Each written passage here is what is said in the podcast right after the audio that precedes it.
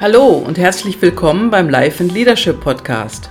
Der Podcast, der dir dabei hilft, in deinem Leben und Business in Führung zu gehen. Impulse, Ideen und praktische Tipps warten auf dich. Mein Name ist Gabriele Kahl. Ja, und ich freue mich auf den heutigen Interviewgast. Ja, hallo und einen schönen Tag aus Köln. Hier ist wieder eure Gabriele. Ich begrüße euch zum Life and Leadership Podcast und heute gibt es wieder ein Interview mit Christian Vogler aus Wermelskirchen. Und hallo Christian.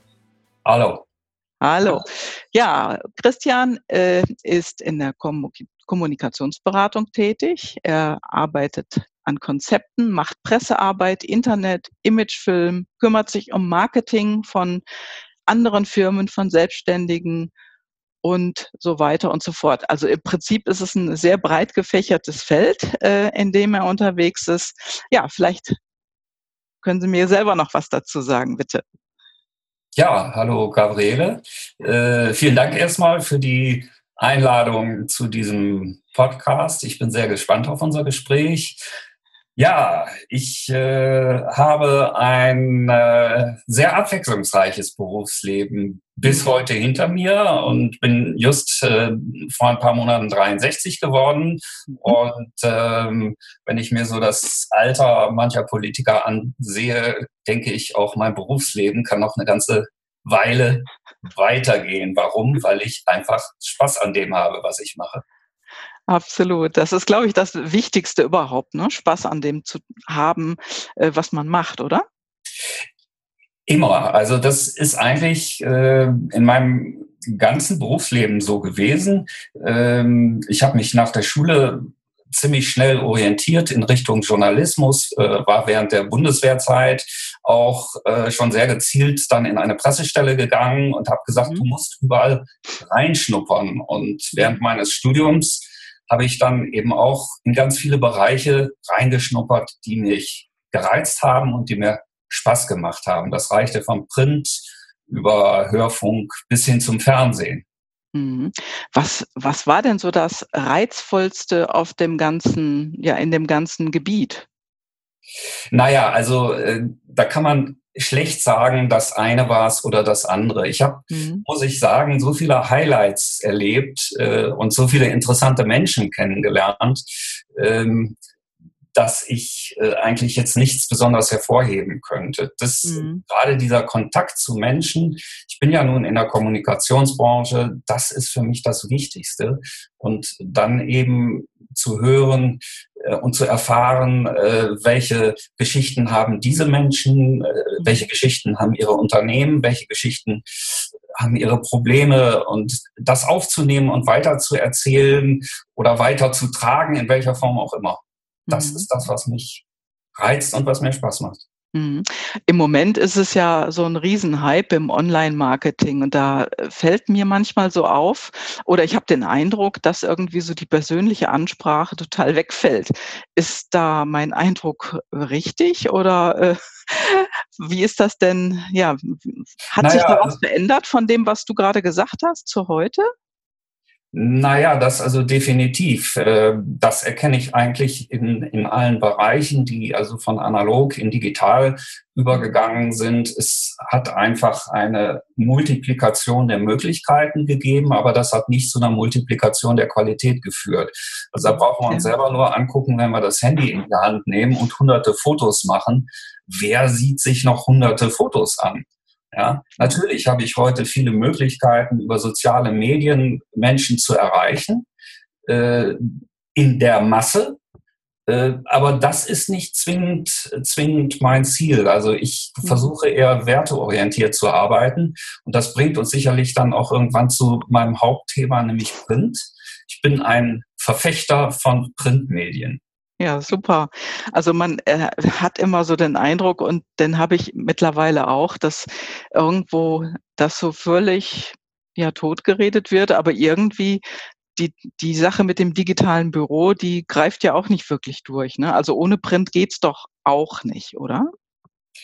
Also ich möchte das eine jetzt nicht gegen das andere ausspielen. Ich denke, es hat mhm. alles seine Berechtigung und man muss schauen, wo es jeweils passt. Und in den Bereichen, in denen ich mich bewege, beispielsweise Biografien von Unternehmern, Biografien mhm. von Unternehmen, äh, solche Themen, die sehe ich nur im Print. Mhm. Ja, also während andere Dinge da eher banal sind. Ich kann Ihnen da ein schönes Beispiel erzählen. Wir hatten das 125-jährige Firmenjubiläum mhm. äh, hier eines äh, mittelständischen Unternehmens.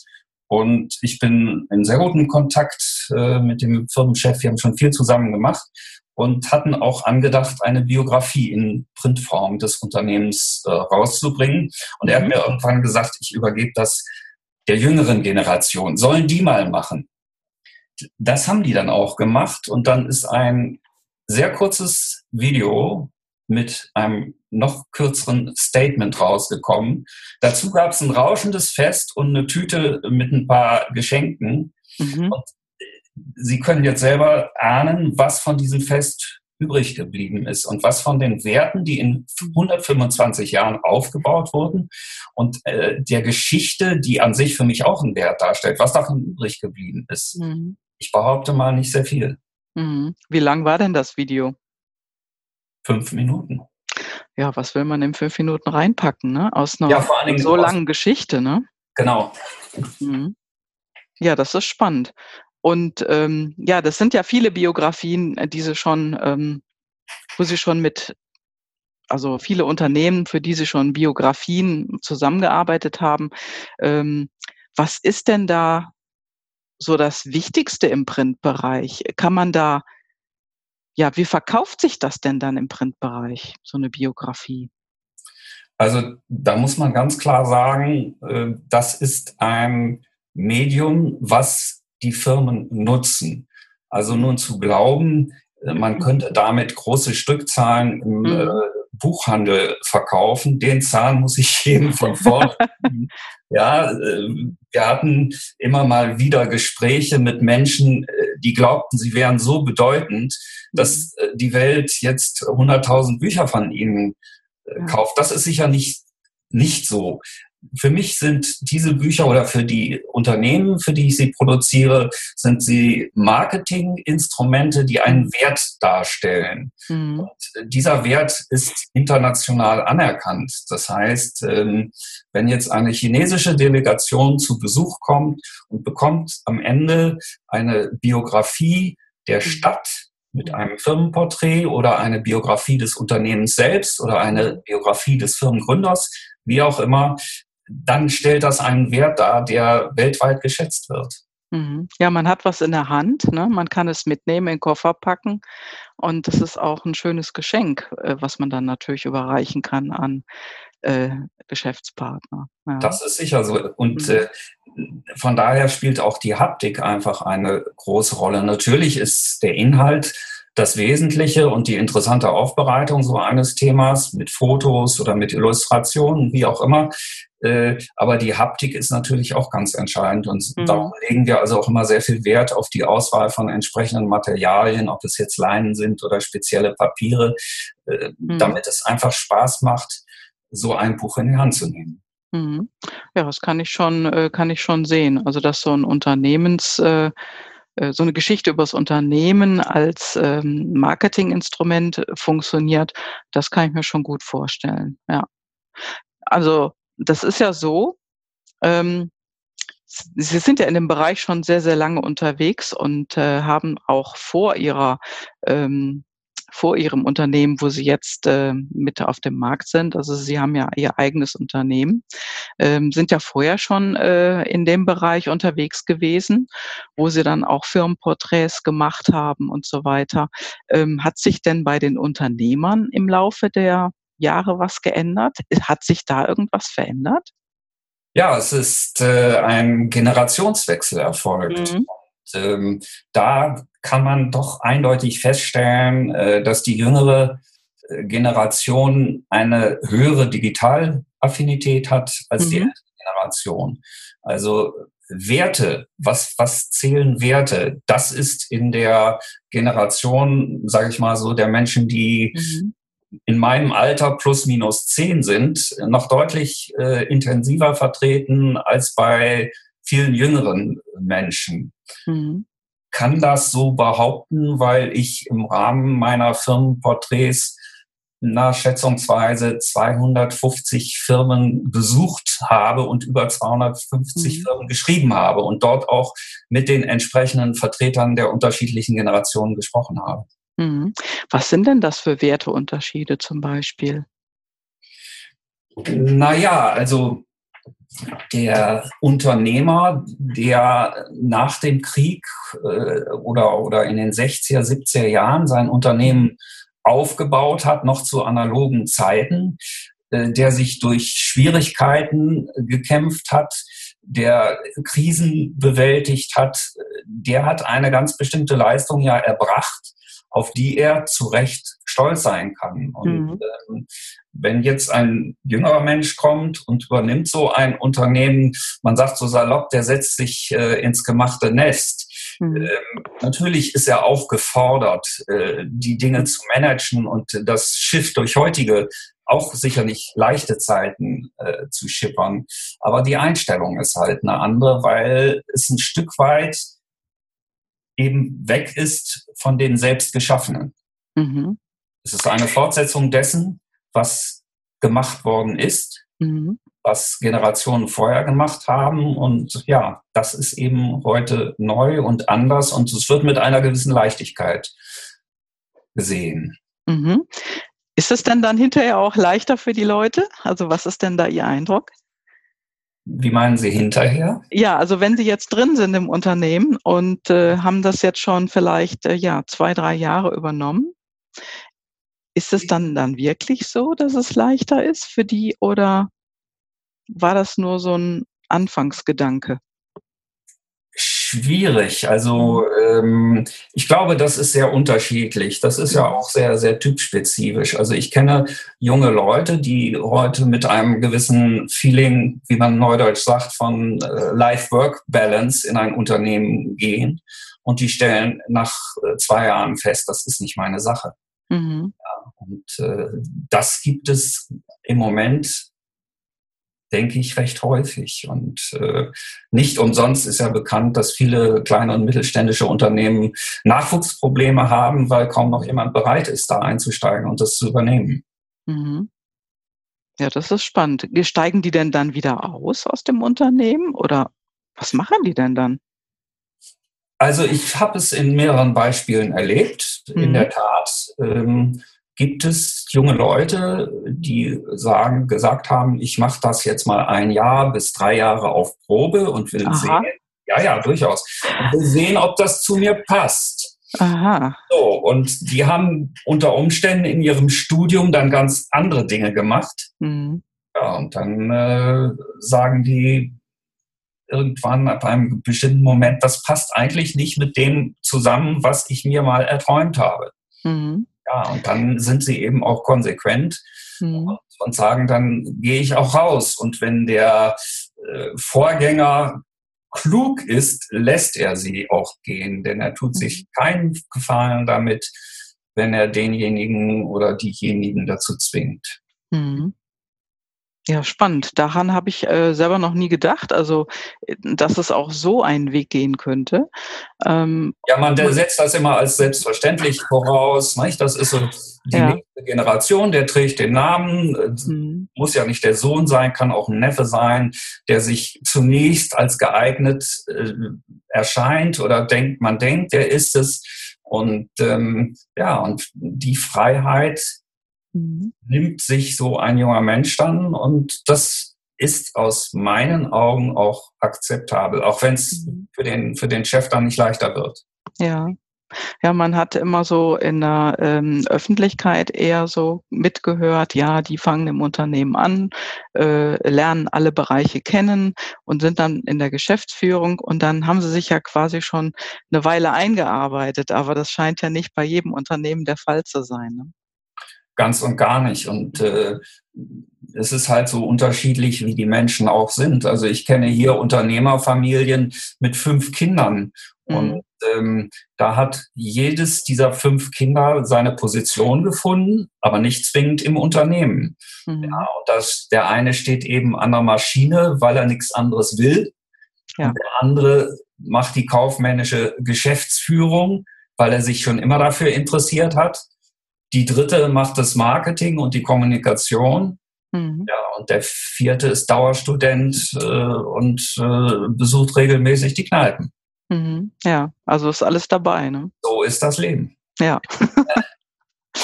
ja, spannend. Also da habe ich gar noch nicht drüber nachgedacht, aber so kann es natürlich auch gehen. Es ist natürlich schade dann für den Unternehmer, der sein Geschäft übergeben will, aber ja, ja, zumal, zumal es ja oft auch hier, Sie wissen ja, ich bin im Bergischen zu Hause, mhm. Firmen gibt mit, mit einer sehr langen Tradition, also Absolut. 25 Jahre. Äh, gibt es doch einige, 100 Jahre, 75 Jahre und äh, das ist halt schon, schon sehr spannend, wie sich das über die Generationen entwickelt hat. Aber nochmal, wenn man dann zurückguckt in die mhm. Geschichte, ist es eigentlich schon öfter passiert. Also hier vor Ort gibt es ein großes Unternehmen, ich möchte sagen, ein, ein in der ganzen Welt tätiges, erfolgreiches mhm. Unternehmen. Da hat in den 50er Jahren ähm, ein kompletter Wechsel stattgefunden, in dem Sinne, dass die eigentliche Unternehmerfamilie raus ist aus dem Unternehmen und der Geschäftsführer seine Kinder dann ins Unternehmen geholt hat. Und mhm. so ist, hat sich das dann verlagert und es hat auch funktioniert. Also es muss mhm. nicht immer das eigene Blut sein, was ja. da nun das, den Bereich weiterträgt. Ja, ja, da gibt es ja nur auch genug Negativbeispiele ähm, in Deutschland, sage ich mal, wo es dann eben in der Familie richtig gekracht hat und was eben auch nicht funktioniert hat. Ne? Da ist es, glaube ich, eine gute Sache, wenn man jemand anders dann auch ins Unternehmen reinlässt. Ne? Oder verkauft. Ja, oder das, so. Auch das habe ich gerade in jüngster Vergangenheit mal wieder erlebt. Mhm. Ja. Alles ist möglich. Alles ist möglich. Aber nochmal, mhm. diese, diese, diese verschiedenen Geschichten, die man jetzt so über diese Unternehmen erzählen kann, die tragen sich ja über den Zeitraum, über die ganze Lebenslinie des Unternehmens. Und da finde ich es einfach bedauerlich, ähm, wenn das eines Tages verloren geht. Denn es ist ein Stück eigener Geschichte, es ist ein Stück Familiengeschichte, es ist ein Stück regionaler Geschichte, Wirtschaftsgeschichte mhm. und es ist eingebunden in, in, in etwas Größeres Ganzes. Mhm. Äußerst spannend. Ich habe jetzt ein anderes Beispiel, ähm, vielleicht noch. Da ging es um einen Stadtdirektor. Mhm der auch ganz viel natürlich in seinem Leben erlebt hat und äh, wo die Kinder festgestellt haben, die Demenz beginnt. Oh, ja. ja. Und auch da war der Punkt zu fragen, wie halten wir das fest? Mhm. Und ich habe mit dem Mann ein Jahr lang gearbeitet und wir haben es wirklich geschafft, es so hinzukriegen, dass in diesem Zeitraum seine Biografie produziert wurde und er es auch noch aktiv erlebt hat mhm. wir das dann äh, veröffentlicht haben. Und er hat es mit großer Freude weitergegeben. Mhm. Wow. Ja, es sind wirklich unterschiedliche Geschichten und Schicksale, die man dann auch mitbekommt, ne, wenn man da so nah dran ist. Das, das ist das. Ja. das ist, das ist das, was, was, was für mich einfach meinen eigenen Beruf oder meine Profession äh, so, mhm. so, so toll macht. Ich bin nach wie vor, Sie hören es wahrscheinlich, begeistert von dem, was ich machen darf. Ja, und ich sehe es ja auch, weil wir ja hier über ähm, eine Meeting-Software uns auch unterhalten. Und ja, es ist auch wirklich so. Also da geht ein Lächeln durchs Gesicht. Ne? Ja. Wie sind Sie denn in diesen Bereich hineingeschwenkt? Also vorher äh, haben Sie ja auch ein, ein Team geleitet, Sie waren angestellt und haben sich dann auch irgendwann selbstständig gemacht und haben Ihre Firma aufgebaut. Was war denn da so die Intention, einen Wechsel, einen so starken Wechsel herbeizuführen? Naja, also manchmal sind Wechsel nicht ganz freiwillig. Hm. Und äh, in dem Fall war es so, ich hatte äh, die große, große Möglichkeit, 15 Jahre lang eine Zeitschrift äh, zu betreuen als verantwortlicher Redakteur. Diese, äh, diese Zeitschrift wurde herausgegeben vom Auswärtigen Amt in einer mhm. Auflage von 1,2 Millionen weltweit verteilt und im Deutschunterricht eingesetzt. In allen Schulen in der ganzen Welt, wo Deutsch als Fremdsprache unterrichtet wird. Und das sollte dazu dienen, ein modernes Deutschlandbild zu mhm. vermitteln. Ja. Und ähm, 2005 wurden die Gelder für dieses Projekt gestrichen und ich mhm. sah mich äh, damit konfrontiert, dann mit 50 in die Selbstständigkeit zu gehen mhm. und mich nochmal völlig neu aufzustellen. Denn alles das, was ich bis dahin gemacht hatte, hatte mich zu einem sehr hochspezialisierten Redakteur gemacht, äh, der Texte so verfasst hat, dass man sie im Unterricht leicht lesen konnte. Das sind natürlich keine Texte, die Sie im Spiegel oder Stern lesen würden und die den Ansprüchen einer Zeit oder Frankfurter Allgemein gar nicht äh, reichen würden, weil es eine ganz andere Sprache ist. Und insofern war ich da in eine Nische geraten, aus der ich wieder raus musste. Mhm. Und ähm, ich hatte zu der Zeit das große Glück, das in meinem Leben öfter eine Rolle gespielt hat, äh, einem guten Freund und Bekannten zu treffen, den Fotografen Dieter Klein. Mhm. Und der hatte zu der Zeit ein Projekt im Kopf, ein Stadtbuch Köln. Und da haben wir uns zusammengesetzt bei einer guten Flasche Wein und daraus, dann habe ich ihm gesagt, lieber Dieter, ein Stadtbuch für Köln, das stellst du in eine Reihe mit 100 anderen Stadtbüchern über Köln. Aber wie wäre es denn mit einem Stadtbuch über Wermelskirchen?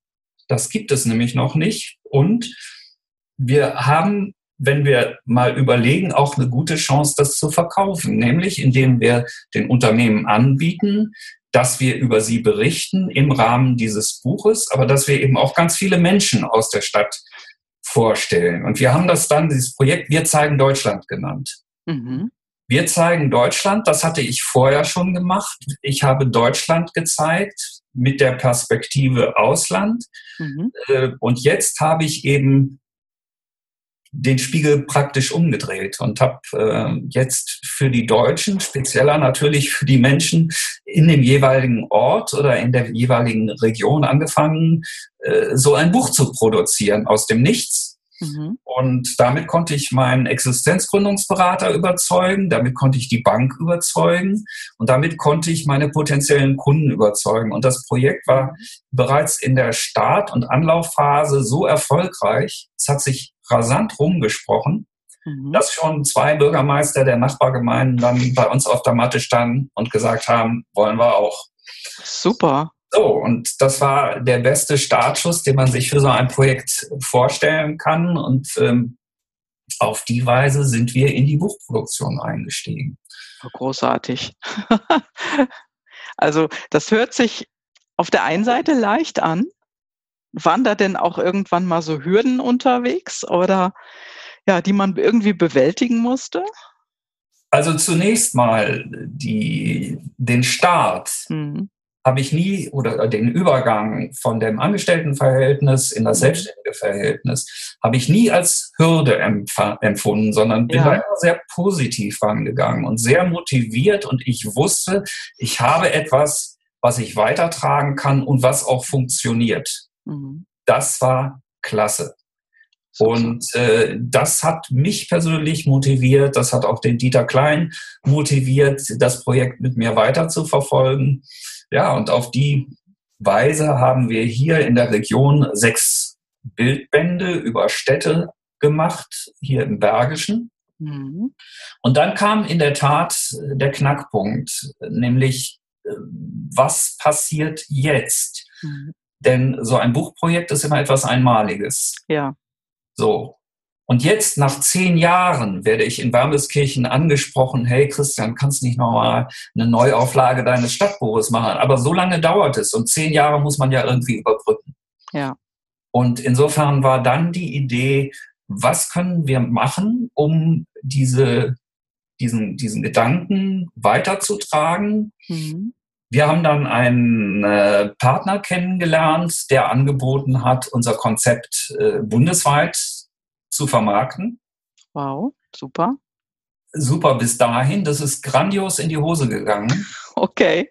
Weil sämtliche Beteiligten, die sich interessiert hatten, ähm, eben nicht dieses Unternehmerische, äh, diesen, diesen Antrieb, es unbedingt zu wollen und zu machen, mitgebracht haben, mhm. sondern es war immer so ein Stück Versorgungsmentalität dahinter. So nach dem Motto, oh, die Idee ist ja gut, kopiere ich einfach, lauf zu den Leuten und dann verkauft es sich von selbst. Mhm. So ist es nicht. Mhm. Wow.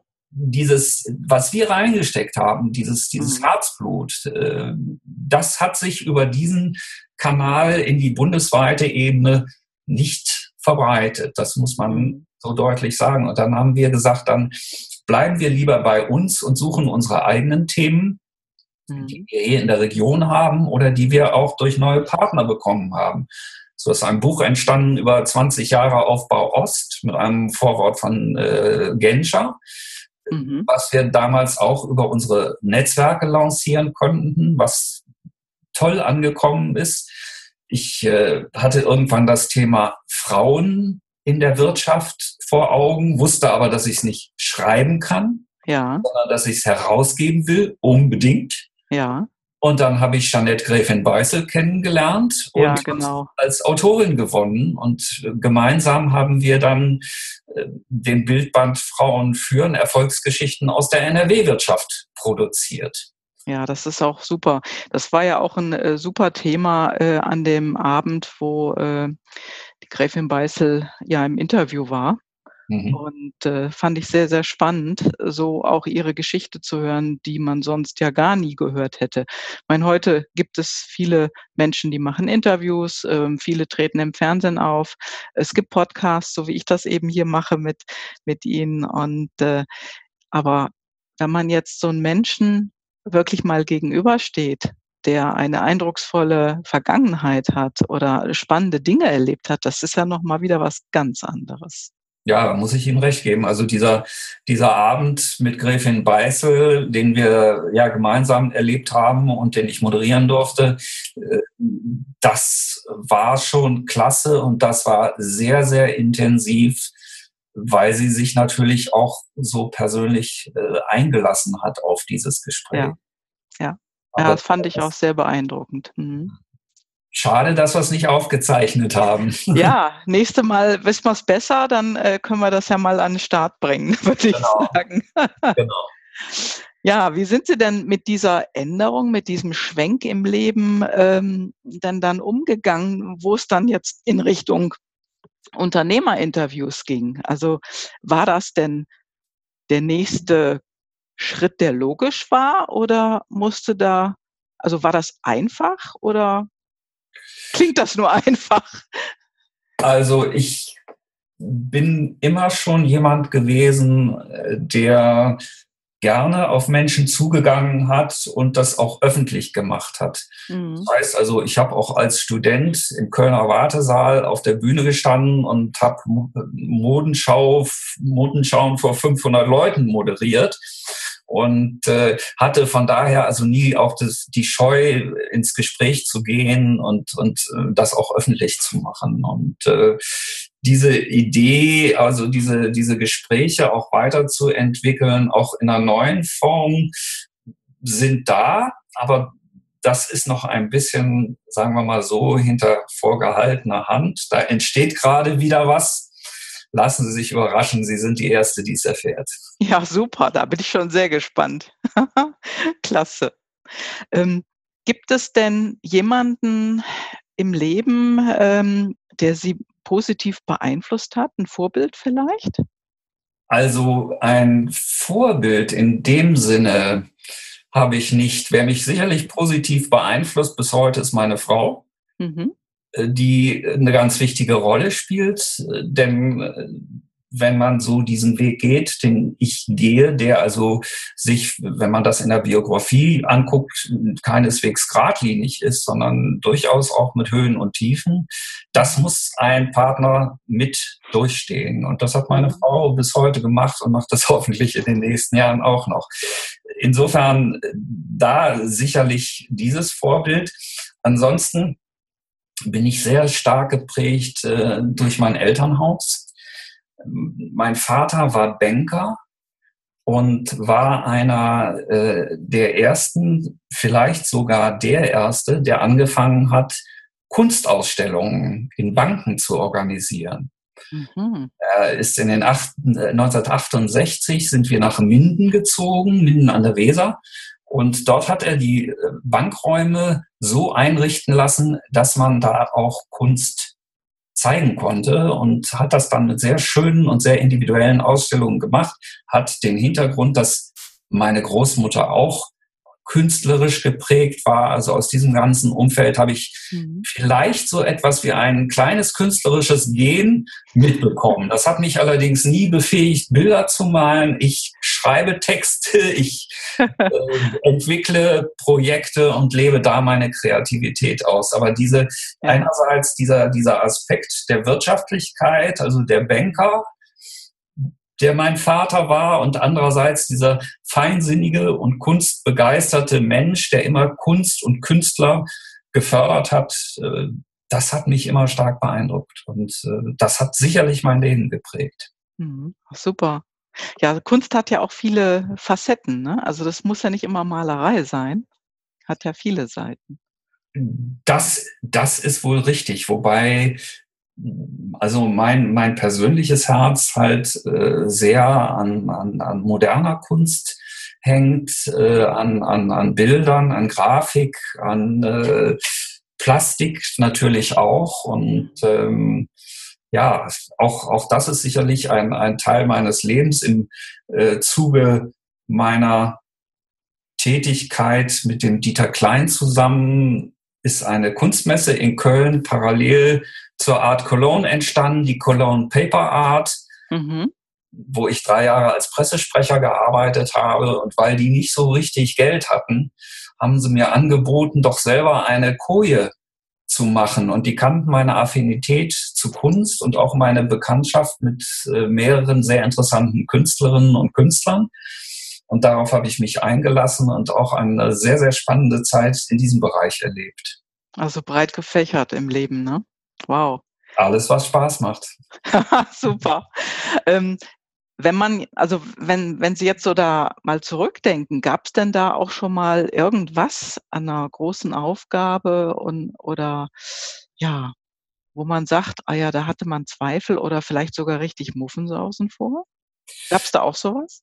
Naja, also in der Tat war äh, die Schlussphase meines Angestellten-Daseins äh, sehr niederschmetternd. Mhm. Ähm, wenn Sie wissen, wie Bundesaufträge vergeben werden, alle zwei Jahre neue Ausschreibungen, äh, dann können Sie erahnen, ähm, wie glücklich wir waren, dass wir das 15 Jahre lang geschafft haben, diesen einen Auftrag zu halten.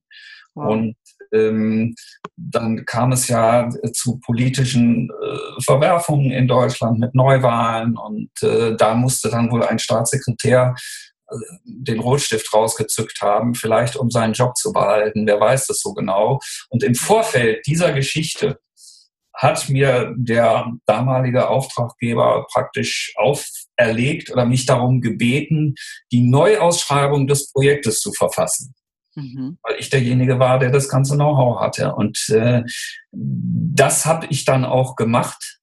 Und äh, als das dann daneben ging, beziehungsweise als das dann, als dann die Nachricht kam, nein, das Projekt wird komplett eingestellt. Mhm. Und wir waren damals bei einem Etat von roundabout 1,4 Millionen Euro. Und äh, wenn man da den Rotstift einsetzt, dann ist das was anderes, als wenn man den Rotstift beim Goethe-Institut ansetzt und da 1,4 Millionen Euro verschwinden. Unser mhm. Projekt war weg und das war bitter, das war hart. Mhm. Und äh, was mir da aber wieder rausgeholfen hat, war eben die Perspektive, du machst jetzt was Neues, du gehst in die Selbstständigkeit zurück. Das, was ich da schon zu meinen Studenten und Starttagen, beruflichen Starttagen gemacht habe, und mhm. du kannst das. Ja. Also mach es auch. Mhm. Und so ist es dann auch gekommen. Das hört sich sehr positiv an. Ist das auch so ein Bild? Also, ich meine, wir kennen uns jetzt ja auch persönlich und äh, ich habe sie immer per, ja, ich habe sie immer positiv erlebt. Ist das auch so etwas, was Sie auf jeden Fall anderen raten, im positiven Leben zu bleiben? Oder was gibt es noch für einen Tipp?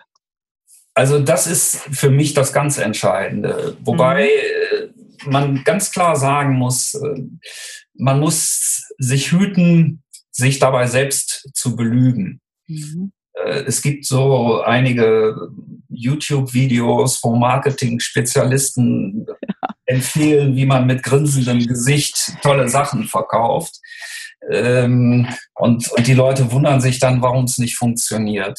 Mhm. Ich denke, eine, eine positive Grundeinstellung dem Leben gegenüber, den Menschen gegenüber, auch wenn es auf den ersten Blick vielleicht Menschen sind, wo man sagt, naja, normalerweise möchte ich mit dem gar nichts zu tun haben, weil er nicht auf meiner Wellenlänge ist. Aber äh, wenn man mit dieser positiven Einschätzung und einer realistischen Basis in Gespräche geht oder in Verhandlungen geht, dann ist das für mich die beste Voraussetzung. Und ein Punkt ist für mich ganz entscheidend.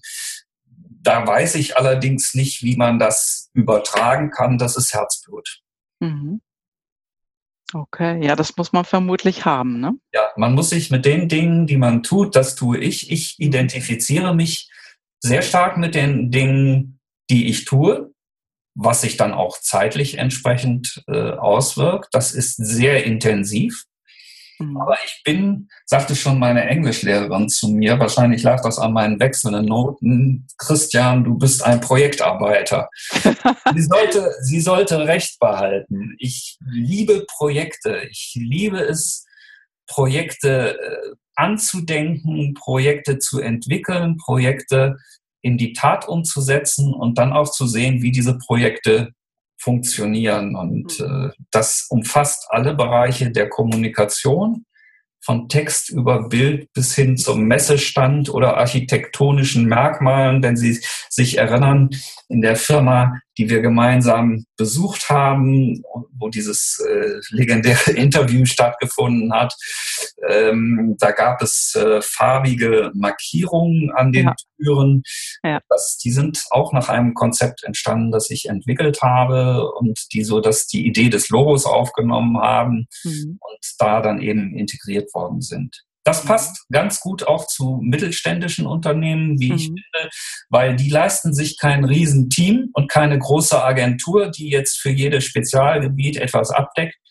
Und äh, so bin ich eben in der Lage, aufgrund meiner Erfahrung und meiner Expertise, äh, diese Dinge zu machen. Mhm. Beziehungsweise, ich kann natürlich nicht alles alleine machen, dann die entsprechenden Experten mit ins Team zu holen, sei es Unternehmensberater, sei es Architekten, ähm, sei es äh, Fotografen, wie auch immer.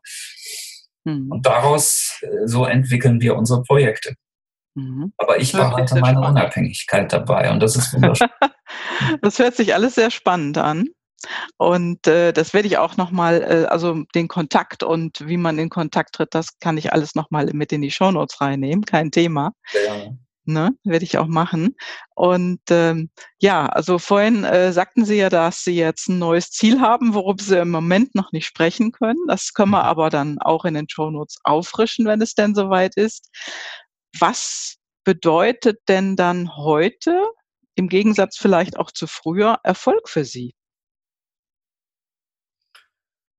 Erfolg ist ein ganz, ganz wichtiges Gut, mhm. das man leider nicht festhalten kann. Ja. Also, wenn Projekte gut sind und erfolgreich sind, dann ist es eine tolle Sache, die einen ausfüllt und die einen begeistert und die einem Kraft gibt für neue Projekte. Mhm. Und äh, man muss halt immer aufpassen, es geht in den seltensten Fällen immer den Berg hoch. Ja.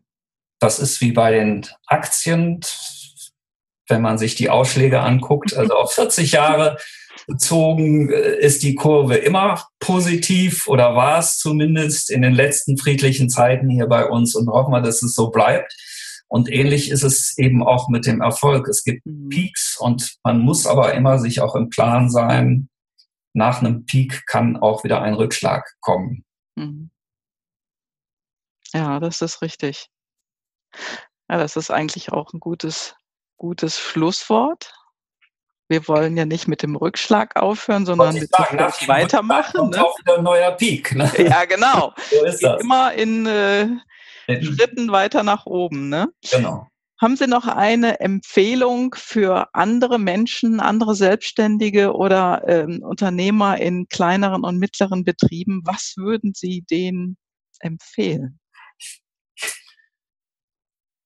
Hui, das ist eine gute Frage, gleich wie es auch eine schwere Frage ist. Mhm. Ich denke, um nochmal auf das Thema, das wir im Zusammenhang mit Buch äh, besprochen haben, zurückzukommen.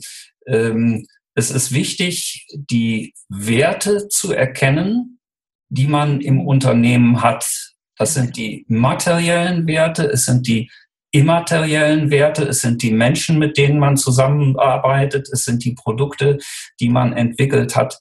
Diese Dinge haben allen einen Wert. Und wenn ich diese Dinge wertschätze, dann wird es mir auch gelingen, sie zu behandeln wie ein eigenes Kind.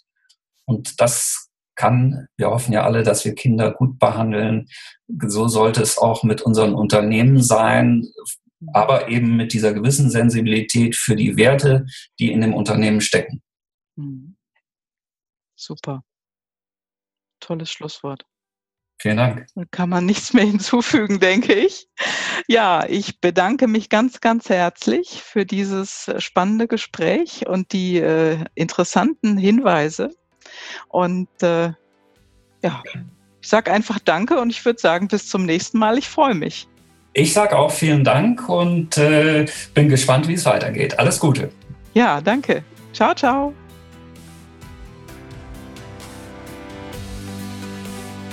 Wenn du auch einmal zu mir in den Podcast als Interviewpartner kommen möchtest, dann melde dich bei mir. Meine E-Mail-Adresse findest du in den Show Notes, genauso wie die Telefonnummer. Und ich freue mich einfach, von dir zu hören. Schreib mir am besten und nenne mir ein Thema, über was du reden möchtest, dann melde ich mich bei dir und wir machen gleich einen Termin. Ich freue mich und ich wünsche dir was. Schöne Grüße.